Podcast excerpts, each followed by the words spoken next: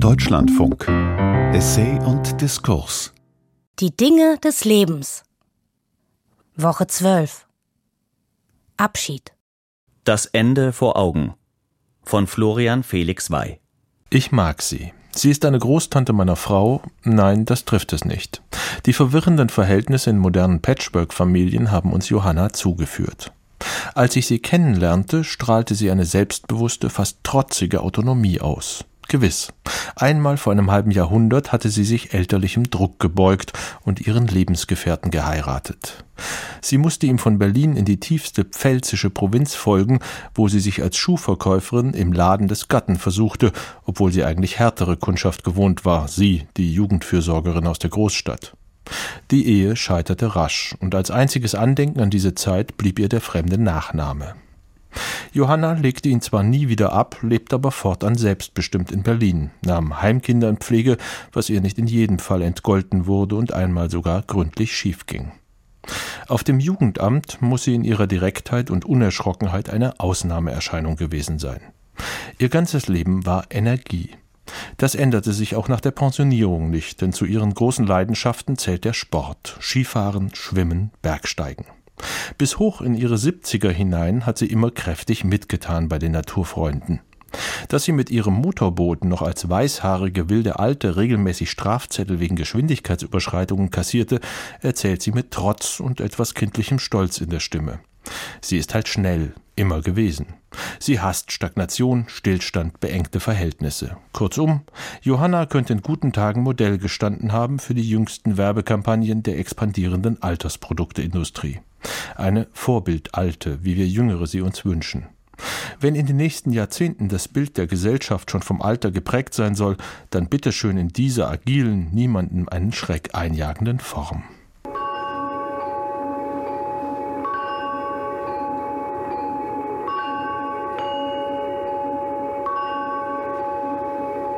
Doch nun macht Johannas Körper nicht mehr mit.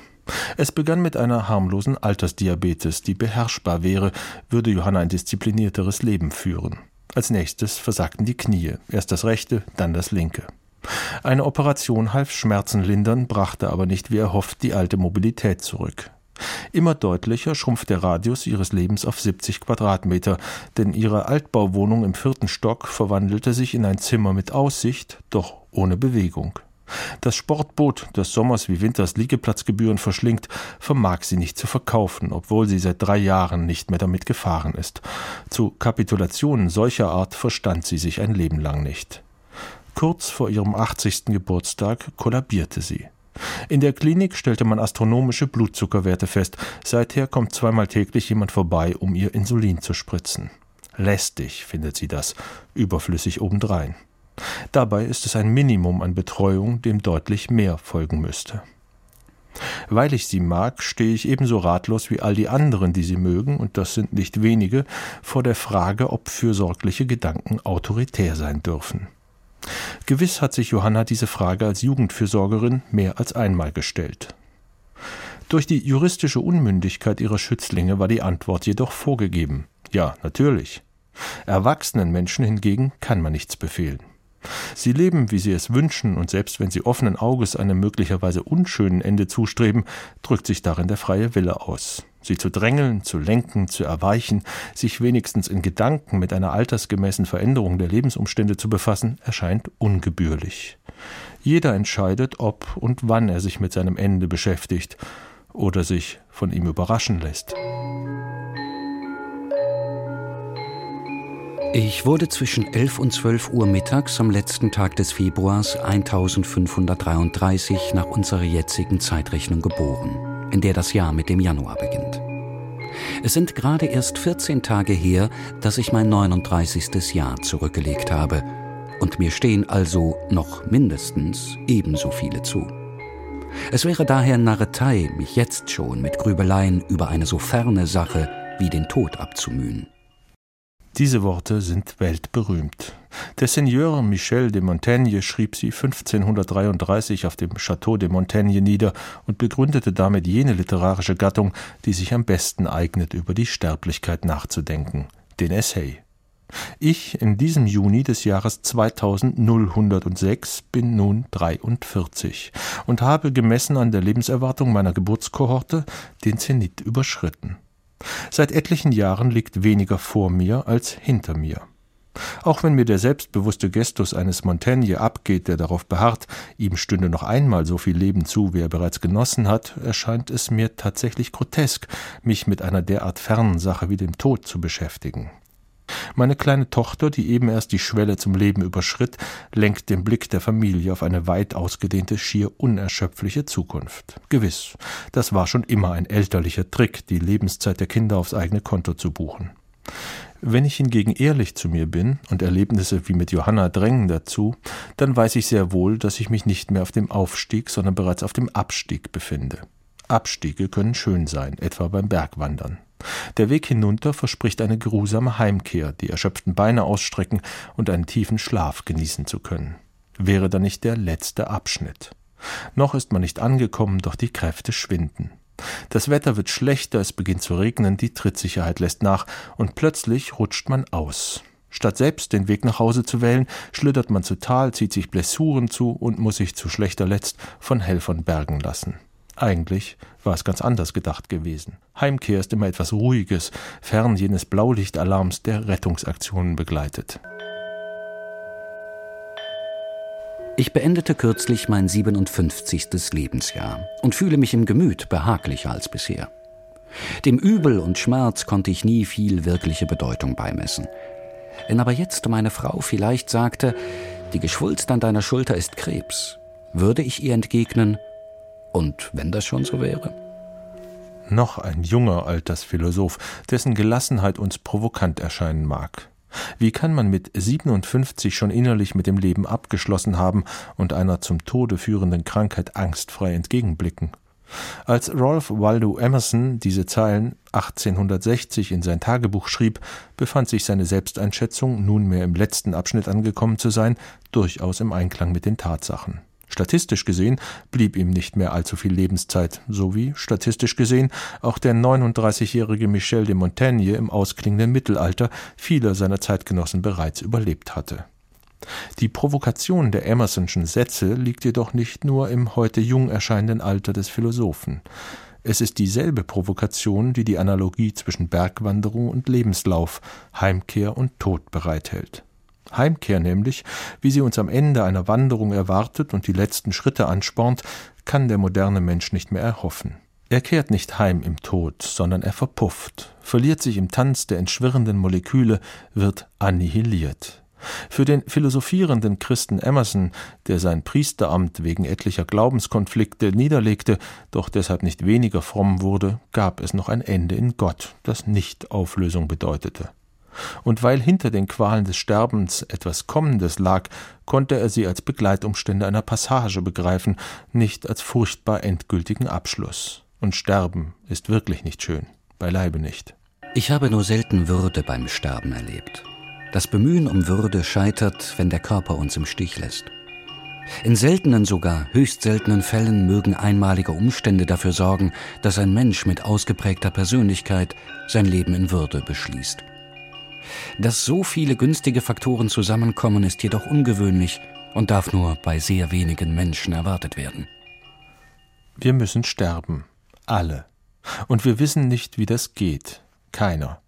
Das Sterben lässt sich nur von außen beobachten, und diesen Anblick meiden wir, weil er uns mit einer so schrecklichen Hilflosigkeit erfüllt. Trost spenden allenfalls Nahtodberichte, die besagen, dass der Vorgang für den Sterbenden weniger schlimm sei, als er dem Zuschauer erscheint. Doch auf diese Berichte ist kein Verlass. Sie sind so invalide wie schriftstellerische Sterbedeutungen, vielleicht sogar ihrerseits volkstümliche Dichtungen. Faktisch können wir nur auf die nüchternen Außenbeobachtungen von Ärzten zurückgreifen, wie auf die hier zitierten Zeilen des Pathologen Sherwin B. Newland, der vor zwölf Jahren mit seinem akribischen Beschreibungsbuch Wie wir sterben großes Aufsehen erregte. Das Sterben ist in erster Linie ein ästhetisches Problem. Und zwar für diejenigen, die weiterleben müssen. Das sind nicht Nulands Worte, obwohl er sie unterschreiben würde. Es sind die Worte eines Betroffenen. Peter Noll starb. Er wusste, dass er starb, er hatte es sogar billigend in Kauf genommen. Die Operation seines von den Ärzten als inoperabel eingestuften Blasentumors lehnte er ab. Zeitverlängerung bei zweifelhafter Lebensqualität. Stattdessen schrieb sich der Schweizer Staatsrechtler und Publizist zum Tode vor, notierte wann immer und solange er konnte all seine Regungen, Beobachtungen, Gedanken. Er sparte sich nichts und uns nichts, den Lesern, Überlebenden, Nachgeborenen. Seine Diktate über Sterben und Tod sind eine Furchtlektüre. Und doch, man muss sie lesen. Man muss. Der Sterbende sieht hässlich aus. So ganz anders, als man ihn früher kannte. Der Sterbende leidet nicht darunter, er reckt sich nicht mehr vor dem Spiegel, doch sein Anblick schreckt die anderen. Wenn er nur tot wäre, dann wäre die Sache wieder klar, die Angelegenheit schnell erledigt. Der Sterbende aber führt den Tod vor. Der Krebskranke tut es über längere Zeit, zuletzt als lebende Leiche, und das ist ästhetisch, für die meist gezwungenen Zuschauer schwer zu ertragen. Die Zuschauer erleben ein ganz anderes Sterben und einen ganz anderen Tod als der Schauspieler. Das muss ich mir merken. Gegen Ende ist es für die Zuschauer nur noch eine Besichtigung, ekelerregend, erzwungen durch Freundschaft und Pietätsgefühle. Hat der Sterbende die Pflicht, diese Gefühle zu respektieren? Muss er seine eigenen Reste wie Abfall noch sauber wegräumen? Peter Noll starb, wie seine Tochter überliefert, einen mehrtägigen, schwierigen, qualvollen Tod. Auch er wusste nicht, was ihn erwartete, obwohl er sich von den Ärzten vorab hatte schildern lassen, wie die Organe im finalen Stadium seiner Krebserkrankung kollabieren würden. Wissen schützt vor Erfahrung nicht. So wie Noll andere im Leben hatte abgehen sehen, konnte er daraus für seinen persönlichen Abgang dennoch nichts Verbindliches ableiten. Der lebende Mensch betrachtet den Sterbenden von hinten sagt der Soziologe Jean Ziegler. Von hinten, den anderen in eine Ungewissheit entlassen, die keiner kennt, von der aber alle gewiss sein können, dass sie eine allgemeingültige Ungewissheit darstellt. Schlimm daran ist weniger das Undenkbare des Todes als das, was ihm konkret vorausgeht. Den Tod als Abstraktum kann ich mir schön malen, die Phase davor nicht. Ruhe, wenn ich an den Tod denke. Unruhe, wenn ich an das Sterben denke. Der hochbetagte ungarische Dichter Sándor Márai will nicht mehr, als er diese zwei kurzen Sätze 1984 in seinem Tagebuch niederlegt. Er will den Tod, aber nicht das Sterben. Doch was sich auf dem Papier so leicht voneinander trennen lässt, stellt sich in der Realität als Lebensaufgabe im doppelten Wortsinn dar. Marai, der im amerikanischen Exil unbeachtet vor sich hin kümmert, strebt tatsächlich das irdische Ende an, doch dazu braucht er Zeit. Ich will nicht sterben, schreibt er zwei Jahre nach der ersten Notiz. Noch nicht. Aber ich habe den Revolver in den Nachttisch gelegt, damit er zur Hand ist, wenn ich sterben will. Der über 80 Jahre alte Greis hat sich bewaffnet. Mit unerbittlicher Disziplin übt er die Selbsttötung ein, ja absolviert bei der US-Polizei eine für Amateure angebotene Schießausbildung. Nun besitzt er zum Revolver auch die notwendige Bedienungskompetenz. Dennoch verstreichen weitere drei Jahre. Chandomares letzte schriftliche Äußerung vom 15. Januar 1989 beschränkt sich auf drei lakonische Worte. Es ist Zeit. Ist es Zeit? Nein. Abermals verstreichen fünf Wochen. Am 22. Februar 1989 erschießt sich Chandomarai in seinem 90. Lebensjahr. Aus diesem allerletzten Abschnitt gibt es keine Aufzeichnungen mehr. Fünf lange Wochen zwischen Entschluss und Exekution, 24 Stunden am Tag, 60 Minuten die Stunde. Eine grausam überdehnte Vorsterbensphase, geboren aus dem Wunsch, das Sterben zu umgehen. Vielmehr, es zu konzentrieren, die Gefilde des Todes über eine minimale zeitliche Schwelle hinweg zu erreichen. Natürlich weiß jeder, der mit dem Freitod kokettiert, dass es einen Moment des Übertritts geben muss. Doch mit dem Schuss, dem Sprung, dem Biss auf die Giftkapsel soll der nur Millisekunden dauern. Worauf wartet Chandomarei denn fünf unendlich lange Wochen? Psychologisch scheint die Antwort klar, auf den Mut zur endgültigen Tat. Anthropologisch lässt sich auch anderes vermuten, auf sein natürliches Sterben. Er ist 90, es wäre an der Zeit. Er will Freund Hein eine Chance geben. Und dann noch eine und noch eine und noch eine. Die Wahrheit ist, aber es ist schwierig, das einem Jüngeren begreiflich zu machen, dass der Abstieg ins Nirgendwo sehr lange dauert. Länger, als ich jemals gedacht hätte. Und dass er langsam ist. So langsam, dass er kaum wahrnehmbar scheint. Ich spüre ihn allerdings durchaus. Der Abstieg ist unaufhaltsam und, was schlimmer ist, unumkehrbar. Du steigst jedes Mal nur eine kleine Stufe herab, aber sobald du den Fuß auf die tiefere Stufe gesetzt hast, weißt du, dass du nicht mehr auf die höhere zurückkehren wirst. Wie viele es noch sind, weiß ich nicht. Über eines jedoch herrscht kein Zweifel. Es werden immer weniger. So aufrichtig, wie der hochbetagte italienische Philosoph Norberto Bobbio seinen letzten Abschnitt beschreibt, wird in der Literatur selten darüber berichtet denn es tut weh, sich schwindende Möglichkeiten und Kompetenzen einzugestehen.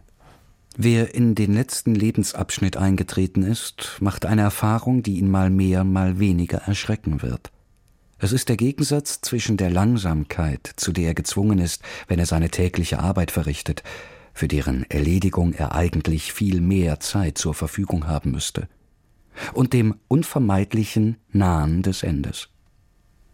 Der junge Mensch ist schneller und hat mehr Zeit vor sich. Der alte Mensch kommt nicht nur langsamer voran, auch die Zeit, die ihm noch bleibt, um die Arbeit, die er in Angriff genommen hat, zu Ende zu führen, wird immer knapper.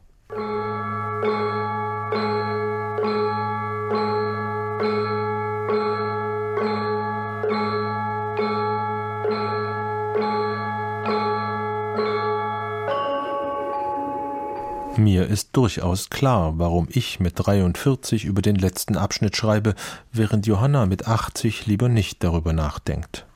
Die Schöpfer einer Ars Moriendi, einer Kunst zu sterben, waren stets weit genug entfernt vom eigenen Tage X, um die nötige Gelassenheit aufzubringen.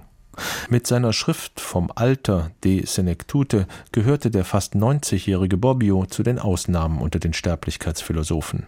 Wir Jüngeren riskieren wenig. Über den letzten Abschnitt lässt sich trefflich resonieren, solange die praktischen Implikationen für einen selbst theoretisch bleiben. Das ändert sich mit abnehmender Zukunft.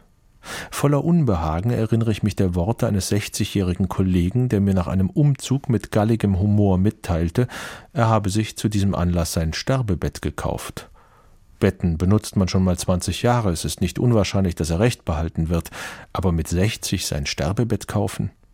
Eine erschreckende Vorstellung, weit entfernt von aller zweiten Frühlingsromantik, wie sie uns seit 30 Jahren vorgegaukelt wird, überreicht in einer semantischen Mogelpackung.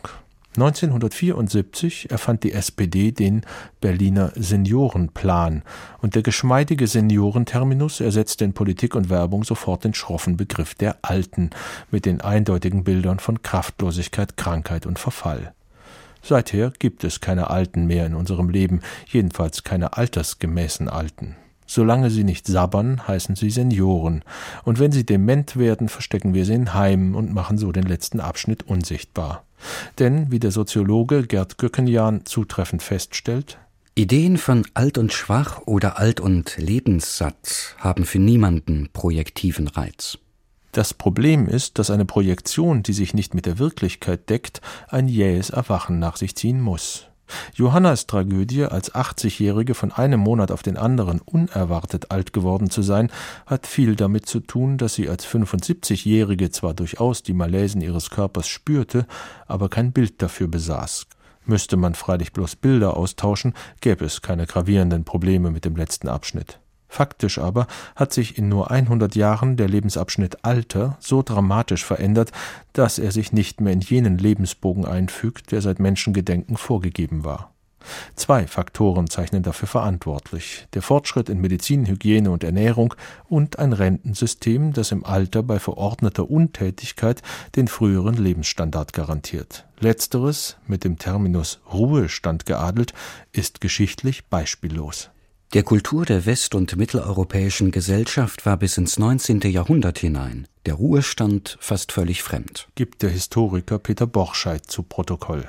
Geläufig war dagegen eine Reduzierung der Arbeit entsprechend dem Nachlassen der Körperkräfte oder als Folge partieller Invalidität. Ein solch gleitender Übergang hatte andere mentale Auswirkungen als der heutige abrupte Übertritt vom Tätigsein in die Untätigkeit aufgrund bürokratisch gesetzter Altersgrenzen, die zudem auf dem Papier weitaus höher ausfallen als in der Realität. Für sein Auskommen muss er nichts tun, und sein Zeitreservoir in der Gegenwart ist schier unerschöpflich. Im Grunde hat er es sogar besser als in der Jugend. Einmal fallen die Bezüge viel höher aus als seinerzeit das magere Taschengeld, dann gibt es keine Bevormundung durch die Eltern mehr, und er muss auch keine Zukunftsvorsorge betreiben, weder materiell in Form von Sparsamkeit noch immateriell als Bildungsanstrengung. Er ist zum Freizeitwesen geworden und handelt auch so. Wo Rente nicht an individuelle Morbidität geknüpft wird, sondern an allgemeinverbindliche Altersgrenzen, schwindet automatisch der Bezug zwischen individueller Lebensphase und sozioökonomischen Status. Die Zeichen, die den Menschen früher auf seine ablaufende Lebensuhr hinwiesen, sind heute unsichtbar. Das Fehlen von Frontzähnen und das Recht der vollständige Zahnverlust machen die Sprache unschön und schwer verständlich. Daher wurden früher Höflinge und Beamte mit Publikumsverkehr wegen Zahnverlust vorzeitig pensioniert. Auch Pfarrer um Mümmelns willen. Was sich mit diesem medizinhistorischen Zitat von Horst Gravenkamp in Erinnerung rufen lässt, ist die Verschiebung von der Invalidenrente, die historisch den Ursprung aller Altersbezüge ausmacht, hin zum Ruhegeld heutiger Gestalt. Invalidenrente kompensiert körperliche Ausfälle, nur diese, ob durch Krankheit oder im Alter hervorgerufen. Ruhegelder sind voraussetzungslos und entstanden im Kern als Reaktion des Staates auf die Wirtschaftsentwicklung nach dem Ersten Weltkrieg. Gerd Göckenjan Alter als Ruhestand ist eine historisch spezifische Lösung des Problems der Massenarbeitslosigkeit und der faktisch dauerhaft sinkenden Arbeitsmarktposition von Personen im höheren Alter seit den 1920er Jahren. Die integren Motive der Politik, nicht von der Massenarbeitslosigkeit in die massenhafte Altersarmut hinübergleiten zu wollen, ändern nichts daran, dass die Besserstellung der alten Menschen Lebensentwürfe befördert hat, die nur auf den ersten Blick vorteilhaft erscheinen. Die entstandene zweite Jugend im Alter sprengt nämlich das biografische Kontinuum des Menschen und führt dazu, dass er im Kopf und in der Seele als Jugendlicher stirbt. Teleologisch arbeitet die Medizin darauf hin, ihn irgendwann auch mit jugendlichem Körper sterben zu lassen. Vom faustischen Endziel der Unsterblichkeit hat man sich immerhin verabschiedet. Im Verbund von medizinischem Fortschritt, Anti-Aging-Programmen und Wellness-Angeboten verlängert sich die Phase des Nicht-Altseins immer weiter. Dabei wäre etwas anderes mindestens ebenso dringlich wie die fortgesetzte Befindlichkeitssteigerung jenseits der 70. Neudeutsch ausgedrückt, Aging statt Anti-Aging, ein Wechsel in den geistigen Modus zunächst der Altersgewissheit, dann der Altersweisheit, statt sich nur mit dem Aufschub äußerer Verfallssymptome zu befassen. Der eigene Lebensplan, empfiehlt der Historiker Arthur Imhoff, habe die unermessliche Zeit des Ruhestands nicht in erster Linie auf Bauchhöhe zu platzieren. Das heißt, diese nicht nur für körperliche Belange zu nutzen, sondern auf Kopfhöhe. Ein aufgeschobener Verfall kommt dennoch als Verfall daher. Je später er einsetzt, desto verhärteter sind dann die Charakterstrukturen, auf die er trifft. Das muss nicht einmal der berüchtigte Altersstarrsinn sein. Es genügt, dass die Umschwungsmöglichkeiten, wie es der Kunsthistoriker Franz Roh einst nannte, die unsere Biografie offen und flexibel halten, beim alten Menschen schwach ausgeprägt sind eine Kraftfrage, denn jeder Umschwung fordert den ganzen Menschen und vor dem Hintergrund eines langen Lebens kann das Umschwungspotenzial im Alter nicht mehr opulent sein. Aber natürlich macht es durchaus einen Unterschied, ob man mit 65, 70 oder gar erst mit 80 jene Veränderungen initiiert, die der zunehmenden Gebrechlichkeit Rechnung tragen.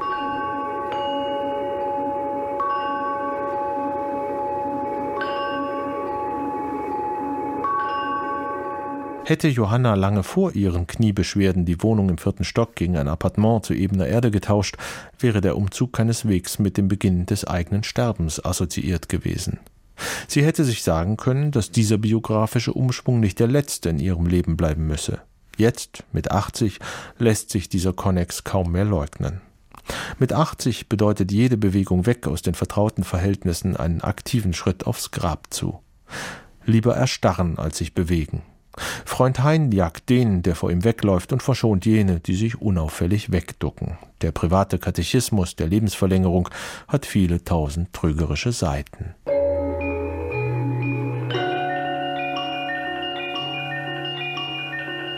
Wahrscheinlich klingt das alles überheblich. Ein 43-Jähriger kann keine Aussagen über finale Entscheidungen von 80-Jährigen treffen. Aber er darf durchaus etwas anderes behaupten. Ich als 43-Jähriger weiß es womöglich besser denn ich als 80-Jähriger. Innerhalb der eigenen Biografie wächst die Lebenskompetenz zwar kontinuierlich, doch existiert ein Umkipppunkt, ab dem sie wieder schrumpft. Entscheidungen, die letzte Dinge berühren, sollte man vor diesem Punkt treffen. Selbstredend lässt er sich nicht exakt bestimmen, man vermag aber ein Sensorium dafür zu entwickeln. Als bester Indikator taugt der Umgang mit der eigenen Sterblichkeit. Solange ich mich emotional unberührt, gleichsam theoretisch als sterblich denke, wie jetzt in diesem Moment, bin ich weit entfernt vom Umkipppunkt. Registriere ich dagegen ein Unbehagen bei jeder Todesnachricht und beginne insgeheim den zeitlichen Abstand zum jeweiligen Verstorbenen auszuzählen, nähere ich mich bereits seinen Gemarkungen. Kann ich die eigene Sterblichkeit nicht mehr denken, weil sie so manifest geworden ist, dass ich jedes gedankliche Aufflackern darin massiv verdrängen muss, habe ich den Punkt deutlich überschritten. Irgendwo in der Mitte zwischen letzteren Signalen liegt die Kehrtwende zwischen steigender und nachlassender Entscheidungskompetenz. Vielleicht äußert sie sich nur als unspektakuläres Verantwortungsgefühl, als moralischer Appell aus tieferen Bewusstseinsschichten. Es ist Zeit, die Bedingungen deines Abgangs zu ordnen. Boto Strauß bringt es auf den Punkt. Das im Alter zunehmende Individuum wird in einer überalterten Gesellschaft eher eine Seltenheit sein. Ein perverser Konservativismus hält darauf, dass den 80-Jährigen unverändert dasselbe bewegt wie den 35-Jährigen. Der 80-Jährige wird als Kunde vereinnahmt wie der 35-Jährige. Allein das schon verkennt die Aufgaben, vor die ihn sein letzter Lebensabschnitt stellt. Vertiefung, Abschluss, Resümee. Konsumieren bedeutet fortgesetzter Anfang. Und in welchem Maßstab die Verhältnisse entglitten sind, lässt sich auf dem expandierenden Markt der Seniorentouristik beobachten. Früher waren Reisen im Alter eine Anknüpfung. Man besuchte Freunde, frischte Kontakte auf und erneuerte Beziehungen, die man während der Berufstätigkeit nur mühsam hatte pflegen können. Heute markiert jede Reise einen neuen Aufbruch. Mit 74 fliegt man nach Thailand, mit 75 nach Kuba, mit 76 nach Ägypten. Eine Kette ununterbrochener Anfänge, die keine Zeit zu irgendwelchen Vertiefungen lässt, weder die der neuen Eindrücke noch die älterer Erlebnisse. Auch hier waltet wieder der fortgesetzte Jugendrhythmus, der zwanghaft nach Abwechslung ruft, um sich mit nichts ausgedehnt beschäftigen zu müssen. Trügerisch freilich, sagt Odo Marquardt, sei auch die entgegengesetzte Hoffnung, man könne im Leben etwas zu Ende bringen. Auch das ist eine Illusion, denn wir sind alsbald ohne Rücksicht auf Vollendungen am Ende. Wir sind stets mehr unsere Endlichkeit als unsere Vollendungen. Unsere Mortalität besiegt unsere Finalität. Unser Tod ist stärker als unsere tagtäglichen Teleologien, als unsere Lebensteleologie, als die Menschheitsteleologie. Justament das Alter macht das evident. Nein, man schafft keinen Abschluss. So oder so wird man zum falschen Zeitpunkt abberufen. Doch das ist die Conditio Humana des Menschen, der man nur gedanklich ein Schnippchen zu schlagen vermag, indem man das Unfertige vom Ende her betrachtet. Wäre der Weg, auf dem man sich befindet, wenn der Tod zuschlägt, richtig oder falsch gewesen? Mit Gewissheit lässt sich nur sagen, dass man die Richtung verloren hat, lässt man sich von der puerilen Gesellschaft am Nasenring kreuz und quer herumführen. Wer hingegen der eigenen Sterblichkeit wenigstens hin und wieder gedenkt, der genügt vielleicht nicht gleich dem Herderschen Diktum, es komme im Leben darauf an, den künftigen Engel in sich auszubilden. Doch schließt er vielleicht zur Altersweisheit Goethes auf. Der Greis sieht, dass so vieles vom Zufall abzuhängen scheint. Das Unvernünftige gelingt, das Vernünftige schlägt fehl. Glück und Unglück stellen sich unerwartet ins Gleiche.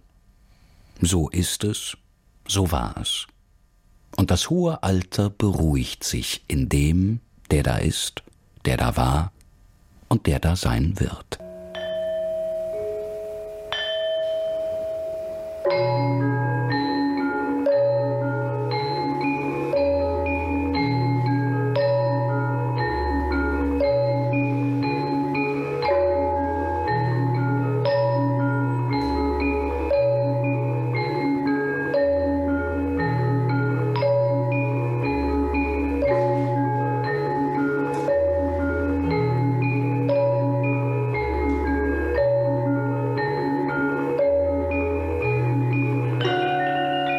Das Ende vor Augen. Von Florian Felix Wey